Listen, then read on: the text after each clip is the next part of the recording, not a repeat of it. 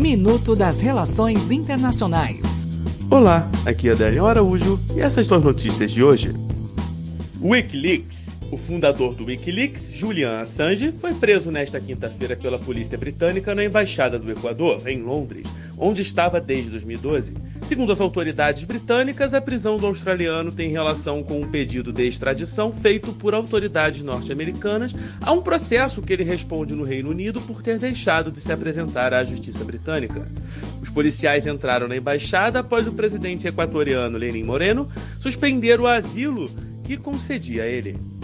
Sudão. O ministro da Defesa do Sudão anunciou nesta quinta-feira que o presidente Omar al-Bashir, que ocupava o poder há 30 anos, foi deposto e detido em um lugar seguro. Kamal Abdel Maruf também afirmou que um conselho militar administrará o Sudão por um período de transição de dois anos.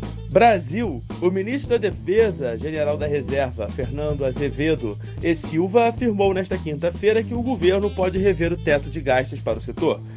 Silva argumentou em audiência pública na Comissão de Relações Exteriores do Senado que os principais contratos da pasta foram assinados antes da entrada em vigor do limite de gastos estabelecidos por uma emenda constitucional do então presidente Michel Temer.